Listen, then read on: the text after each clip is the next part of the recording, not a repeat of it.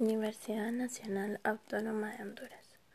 Carrera de Enfermería, clase Farmacología 1. Interacciones alimentos-medicamentos. Consejos desde la farmacia comunitaria.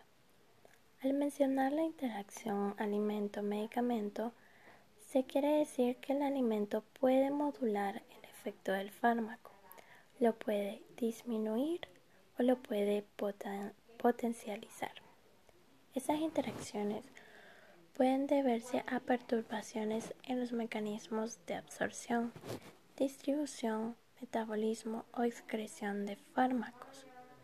No obstante, la gran parte de inconvenientes se originan en el sistema de absorción del fármaco, por lo cual puede inducir un impacto clínico significativo. Hay pacientes denominados de riesgo que pueden sufrir alteraciones de alimentos medicamentos, lo cual requiere una atención especial. Existen interacciones más sustanciales con importancia clínica, por ejemplo, el acenocumarol con un efecto disminuido en presencia de una dieta rica en vitamina K. El alendronato pierde más de la mitad de su efectividad con el consumo del café y el consumo de zumos. Es aconsejable privarse del alcohol al momento de la administración de cualquier fármaco en un tratamiento.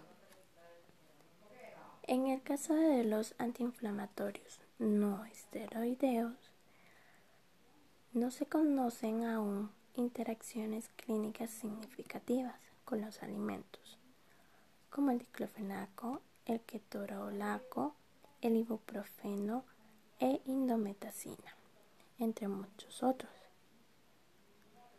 Por otro lado, tenemos medicamentos que se recomiendan tomarlos en ayunas y así obtener una absorción oportuna y eficaz, como en el caso de la citromicina. Otra clasificación nos habla de la toma de medicamentos con alimentos. Antes de su administración. Se recomienda tomarlos con alimentos con la finalidad de disminuir las posibles irritaciones gástricas.